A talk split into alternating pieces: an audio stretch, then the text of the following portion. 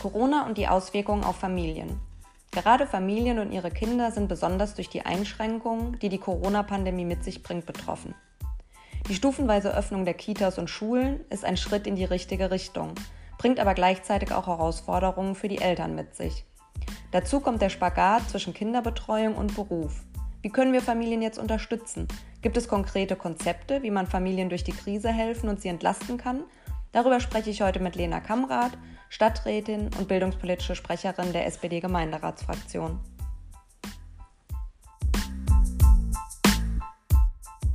Herzlich willkommen zu Folge 5 von Corona Mannheim Solidarisch. Ich spreche heute mit Lena Kamrath. Lena ist SPD-Stadträtin, bildungspolitische Sprecherin und Selbstmutter von vier Kindern. Hallo Lena. Hallo.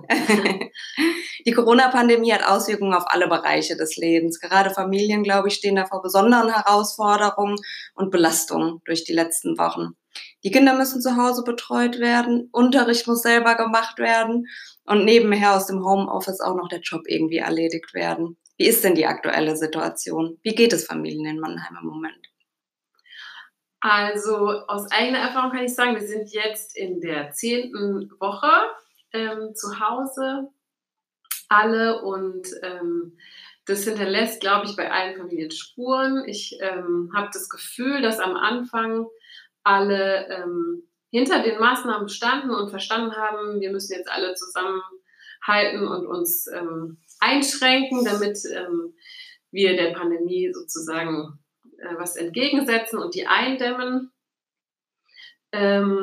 Und so langsam habe ich das Gefühl, dass so seit zwei, drei Wochen ähm, bei manchen auch schon länger die Kräfte nachlassen äh, mhm. äh, tatsächlich und ähm, man gerne als Familie langsam eine Perspektive hätte, ähm, wüsste, wie lang ähm, das alles noch so gehen soll oder zumindest ähm, mal so einen Fahrplan ähm, bekäme, wie es weitergehen kann. Und da ähm, kann ich jetzt nur auch aus eigener Erfahrung sagen, dass äh, mir das, was vom Land zurzeit kommt, vom Kultusministerium, insbesondere von unserer Kultusministerin Frau Eisenmann, ähm, zu wenig ist, dann, dann kann, kommt man auch in Erklärungsnöte den Kindern gegenüber, die jetzt echt sehr, sehr lange schon durchhalten. Und ähm, für die ist es ganz besonders schwer, glaube ich, weil ich habe das Gefühl, die Familien, die Eltern äh, werden da ziemlich im Regen stehen gelassen. Man hat langsam das Gefühl, wenn man dann so hört, ähm, ab Juni können wieder Hochzeiten mit 100 Personen gefeiert werden, aber gleichzeitig muss ich meiner Tochter erklären, dass sie nicht in den Kindergarten ähm, gehen darf, dass sie ihre Freunde nicht sehen darf. Sie einfach zum einen das schon verstanden haben, worum es geht, aber natürlich anders, ähm, anders verstehen als jetzt wir Erwachsene, die die sich auch nochmal informieren können und weiterlesen können. Und, und die Zeit ja auch, glaube ich, ganz anders die empfinden. Zeit also, anders empfinden. Ja. Ich habe mal gesagt, man kennt das so von Autofahrten, mhm. wenn man in Urlaub fährt, dass das Kind schon, das erste Kind nach zehn Minuten fragt, wann sind wir endlich da? und da sind schon sieben Stunden oder so manchmal eine Zeit, wo man denkt, oh, das ist ganz schön lang fürs Kind. Jetzt machen die das seit zehn Wochen mit. Und vor allem wissen wir nicht, also ich kann jetzt meiner Tochter, die eben im Kindergarten ist, nicht sagen, dann darfst du wieder. Dann hätte sie was, worauf sie hinarbeiten könnte.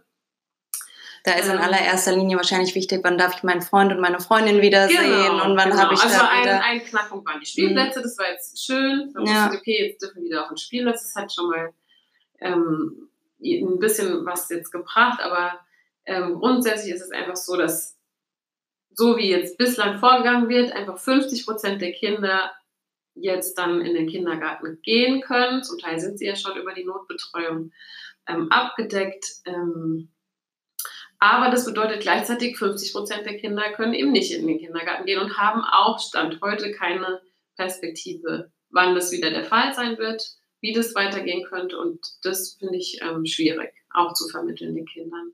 Das für die Kinder ist die eine Seite und auf der anderen Seite sind es dann aber auch die Eltern, die nicht nur ihre Kinder haben, sondern die auch einem Beruf nachgehen. Genau. nachgehen.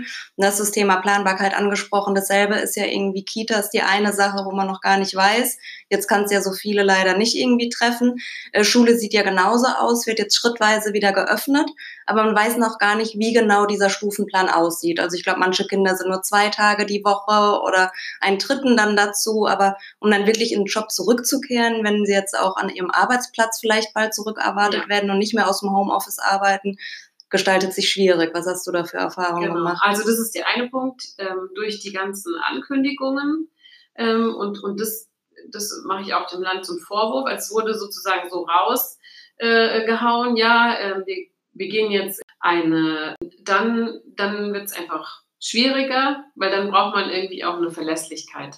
Jetzt können natürlich, wenn beide Eltern ähm, präsenzpflichtig sind, können die ja die Notbetreuung in Anspruch nutzen. nehmen. Mhm. Die können die nutzen. Ähm, es wird schwieriger, wenn der Arbeitgeber eben keine Präsenzpflicht sozusagen bescheinigt, sondern sagt, ähm, wie es jetzt zum Beispiel bei SAP noch sehr, sehr lange sein wird, ähm, ihr, ihr, macht Homeoffice. Mhm. Weil dann hat man keinen Anspruch auf die ähm, Notbetreuung. Dann fällt man da quasi durch das Raster so für die, die Plätze, so die jetzt da wären. Genau, dann fällt man da durch und muss ja aber trotzdem ähm, arbeiten. Und in der Zeit kann man sich eben nicht so um seine Kinder kümmern, wie man das gerne möchte.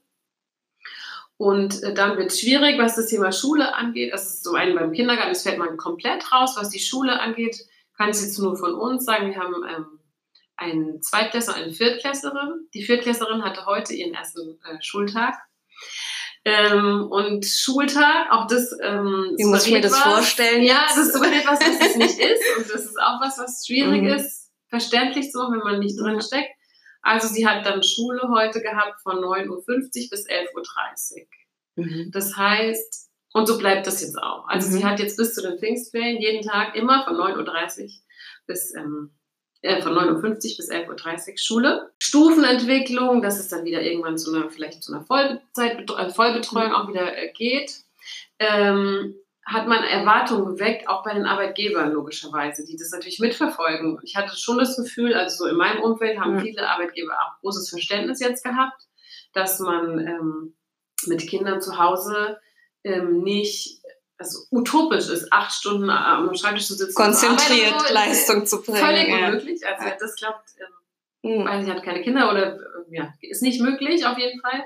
Die waren ähm, schon sehr verständnisvoll auch und haben, glaube ich, auch die meisten gute Erfahrungen dann gemacht. Aber jetzt ist es schon so, letzte Woche kamen, vorletzte Woche die ersten E-Mails auch in unserem Freundeskreis wieder von den Arbeitgebern. Sie erwarten jetzt so langsam ihre Mitarbeiter wieder zurück und möchten, dass sie wieder Präsenz äh, zeigen. Aber ähm, wenn man wieder auf das Thema Betreuung und Zeit, die das abdeckt, äh, kommt, sind natürlich diese zwei Stunden nicht, nicht äh, wenn man dann noch bedenkt, man muss ja dann. Vielleicht auch ein Mehraufwand, wenn man die Kinder hinbringen und abholen muss. Oder abholen. Mhm. Also bei uns ist jetzt nicht der Fall, die können alleine mhm. laufen, aber ähm, dann hat man natürlich wieder einen festen Termin. Die ganze Zeit konnte man sich ja einrichten in seinem Tagesablauf, vielleicht relativ frei. Man hat wieder feste Zeiten, die dann eingehalten werden müssen. Weiter geht es dann nach den Pfingstferien. Das kann ich jetzt auch noch für die Grundschule sagen. Im Wochenwechsel in der einen Woche haben die Erst- und die Drittklässler jeweils zwei Schulstunden am Tag. In der nächsten Woche dann die Zweit- und Viertklässler mhm. jeweils zwei Schulstunden am Tag.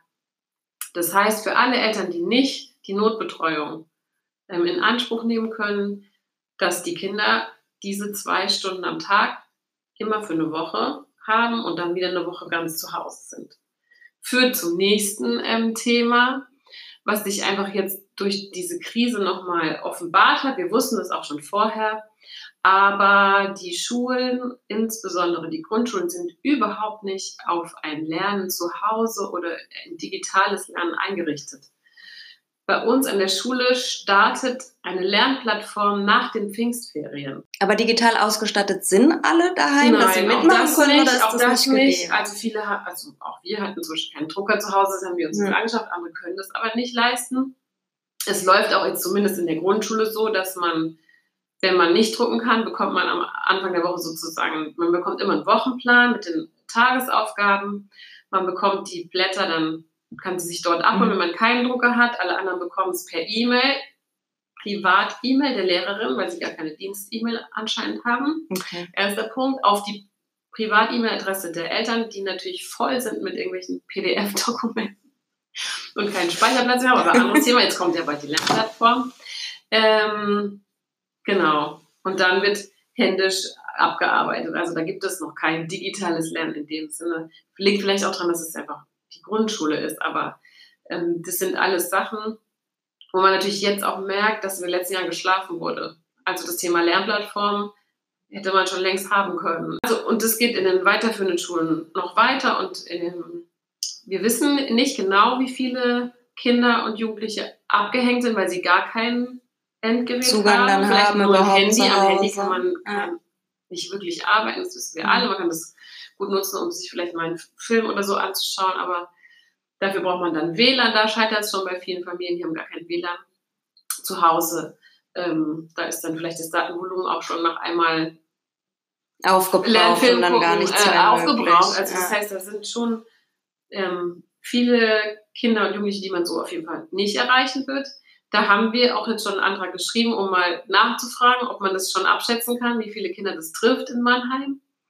Ähm, der ist aber noch nicht beantwortet. Und auch da habe ich das Gefühl, die Schule hat abgefragt, nach und nach. Es ging aber dann sogar eher auch zum Teil über den Elternbeirat, gar nicht so sehr über die Lehrkräfte. Das kam dann irgendwann, also auch da würde man sich irgendwie eine klarere Kommunikation wünschen und die muss halt in, auch gerade in so einer Krise einfach von oben gesteuert sein. Ich hätte mir erwartet vom Kultusministerium zu sagen, jede Schule nimmt jetzt diese Lernplattform, die ist datenschutzmäßig sicher und so weiter. Die habt ihr, hier ist die Erklärung, schickt die an eure Eltern, loggt euch ein und gut ist.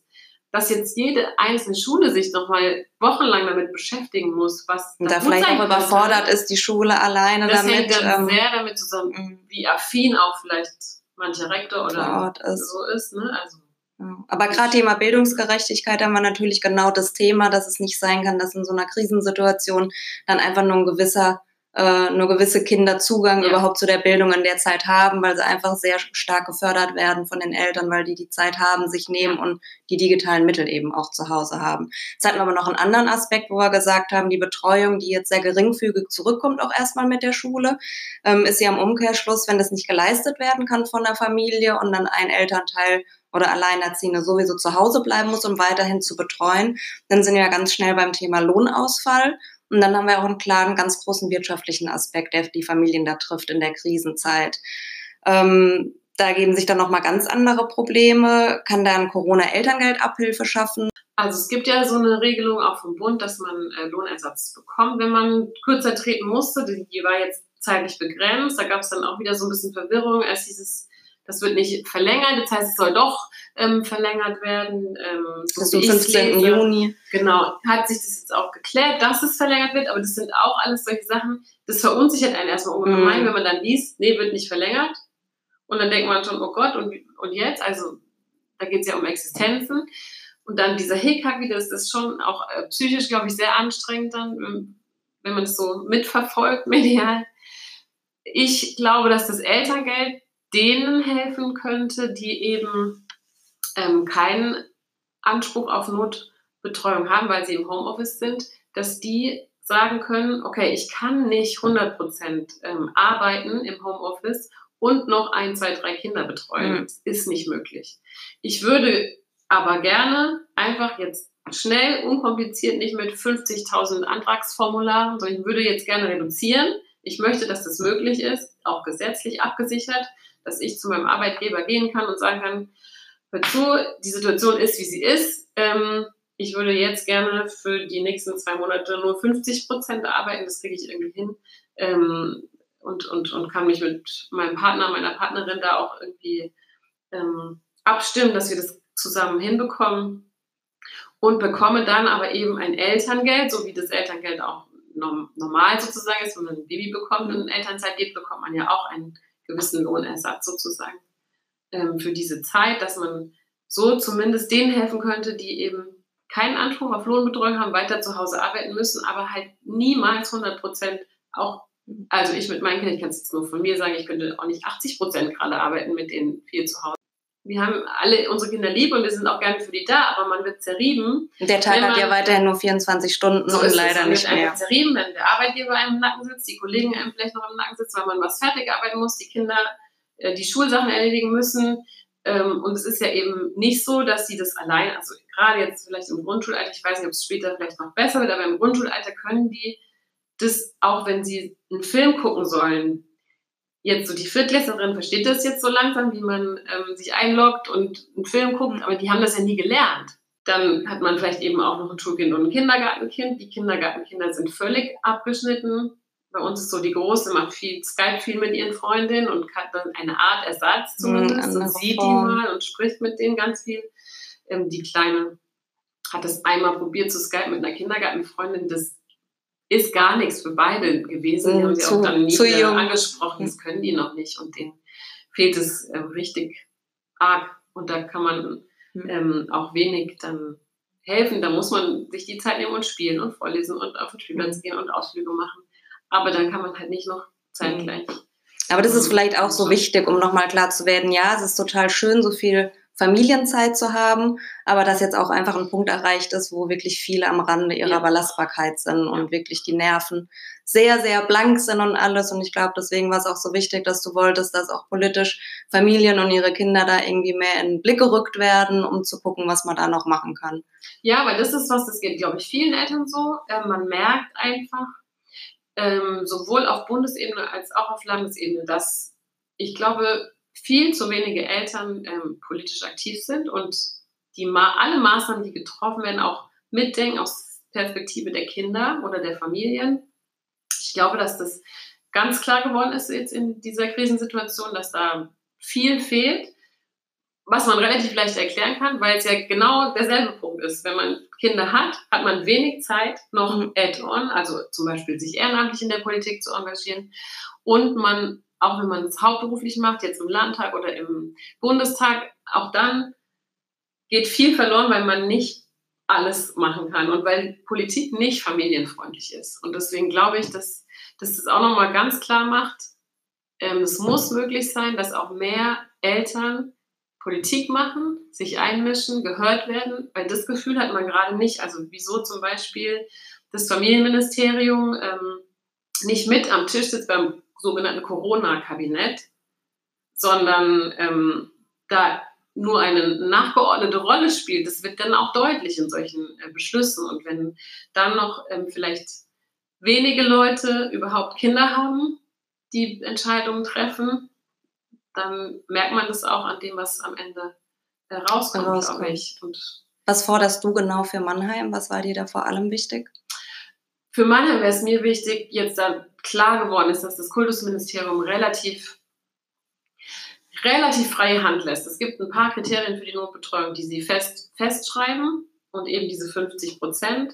Aber es gibt ähm, schon noch Spielraum für die Kommune und da würde ich mir einfach wünschen, dass wir den ähm, versuchen, so gut wie möglich auszunutzen.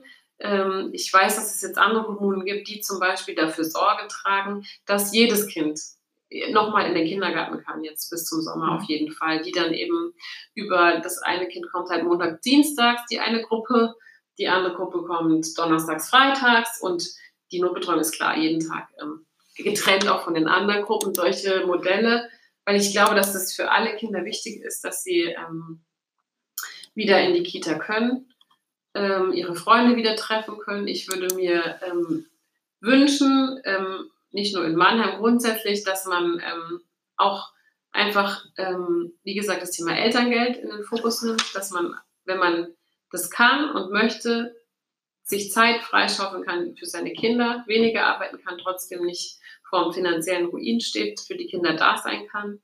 Und grundsätzlich würde ich mir wünschen, dass es einen Fahrplan gibt. Also für alles gibt es jetzt irgendwie Fahrpläne und man liest jetzt gerade die ganze Zeit, wann ist Sommerurlaub wieder möglich mhm. und in welches Land und wann wie und dann. Genau, und da hast du dir, glaube ich, konkret Konzepte gewünscht, auch was die Betreuung betrifft so und im Freien und was genau, man machen kann, genau, da speziell was genau. an die Hand also zu geben. Sind eben Sachen, man muss dann vielleicht auch mal kreativ sein, muss sagen, okay, wir haben nicht genug Räume vielleicht, um vier unterschiedliche Gruppen zu bilden, die in der Mindestanzahl der Kinder aber wir können ja nach draußen gehen, es ist Sommer. Wir können nach draußen gehen und ja. nehmen halt eine Gruppe nach draußen und machen eine Draußengruppe draus. Das ist alles nicht einfach, aber wir haben jetzt schon zehn Wochen Zeit gehabt, aus meiner Sicht, mhm. auch Konzepte zu überlegen und mal out of the box zu denken, zu gucken, was ist jetzt möglich. Wir können ähm, vielleicht uns auch schon an anderen Ländern ein bisschen orientieren. Ich glaube, es wäre für alle wichtig, dass man irgendwie eine Idee bekommt, wann es weitergehen kann. Und diese Ungewissheit ist echt anstrengend und zerrt an den Nerven, ist für die Kinder sehr anstrengend. ähm, für die Eltern auch sehr anstrengend. Und ich wünsche mir grundsätzlich auch Verständnis einfach für die Situation der Eltern, dass es wirklich anstrengend ist. Man hört viel auch so in den sozialen Medien, ja, ihr wolltet doch die Kinder, was habt ihr euch denn so? Und ihr wollt doch, wieso könnt ihr euch denn jetzt nicht mit euren Kindern? Das ist doch total schön. Ja, ist viel gerade auch sehr schön, aber, aber nicht mit dem Druck im Hintergrund, mhm. ähm, wenn man Existenzrisiken ähm, hat, wenn man ähm, einfach viel auch ja zu Hause sein musste. Also können auch nur von uns, wenn alle dann angespannt sind, aus verschiedenen Gründen, die einen, weil sie keinen Bock mehr haben, nicht mehr in die Schule zu gehen oder ihre Freunde endlich mal mhm. sehen wollen, die anderen, weil sie arbeiten müssen und irgendeine Frist im Hintergrund haben, was sie abgeben müssen oder die 50. Videokonferenz am mhm. Tag noch in die Kinder ruhig zu stellen, dann sind alle angespannt, da knallt es einfach auch öfter mal und dann ist man eben auch nicht äh, heile Welt und alles ist schön, wir haben unsere Kinder 24 mhm. Stunden um uns, sondern dann brauchen auch alle mal irgendwie eine Perspektive wieder. Wie es weitergeht. Wie es weitergeht. Also ich glaube, da sprichst du vielen aus der Seele und was gibt es denn konkret für Anlaufstellen, wo es sagen kann, einfach, sie kommen da selber nicht mehr weiter, sie fühlen sich wirklich überfordert, ähm, ja. fehlt die Perspektive, wo können die sich hinwenden konkret, um Hilfe genau. zu bekommen? Also es gibt jetzt ähm, auch relativ neu Tipps braucht, Fragen hat, Sorgen, Nöte, mhm. wie auch immer, gibt es eine ähm, Telefonnummer bei der Stadt, die von 12 bis 17 Uhr erreichbar ist, werktags. Das ist die 0621 293 3939. Ich würde empfehlen, über die Internetseite tatsächlich zu gehen, weil da alle Nummern auf, mhm. aufgelistet sind. Da kann man auch einfach auf mannheim.de gehen, da findet man das schnell unter Hotlines. Und dann haben wir ja auch als SPD eine Seite, Seite auch der Stadt Mannheim, wo man ähm, dann, wenn, was das Thema Notbetreuung angeht, alle Formulare findet, alle Hotlines findet, wo man anrufen kann, ist ja eben getrennt in Kindertagesstätten, Kindertagespflege und Schulkinder. Mit Antragsfristen und alles. Mit allen Formularen und so weiter. Mhm. ddmannheim.de genau. werden wir dann alle Informationen nochmal zusammenfassen, was jetzt am wichtigsten ist für Familien, genau. um die zu unterstützen in der Krise. Genau. Und ähm, ganz grundsätzlich ist auch so, ähm, auch unter spdmannheim.de kann man immer schreiben. Also wir haben heute gerade eine E-Mail bekommen, wo eine Familie sagt, sie sind einfach jetzt echt an der Grenze, sie brauchen mal äh, Pause auch äh, und mal äh, eine Unterstützung. Sie äh, hätten gerne irgendwie vielleicht eine Studentin oder so, die, die mal einfach stundenweise die Kinder nimmt und mal auf den Spielplatz geht mhm. oder so, einfach um ein bisschen Entlastung zu haben. Wenn man sowas hat, kann man auch natürlich immer da einfach an uns schreiben und dann schaut man, wie man Klasse. wie man helfen kann. Genau. Lena, ich danke dir herzlich. Das waren viele Informationen. Ich glaube, da haben sich jetzt viele wiedergefunden und schön, dass dann einfach mal die ersten Infos gegeben sind und wie du schon aufgefordert hast, gerne melden, E-Mail schreiben oder sonst was, dass man gucken kann, was zu tun ist. Vielen Dank. Mach's gut. Tschüss. Tschüss.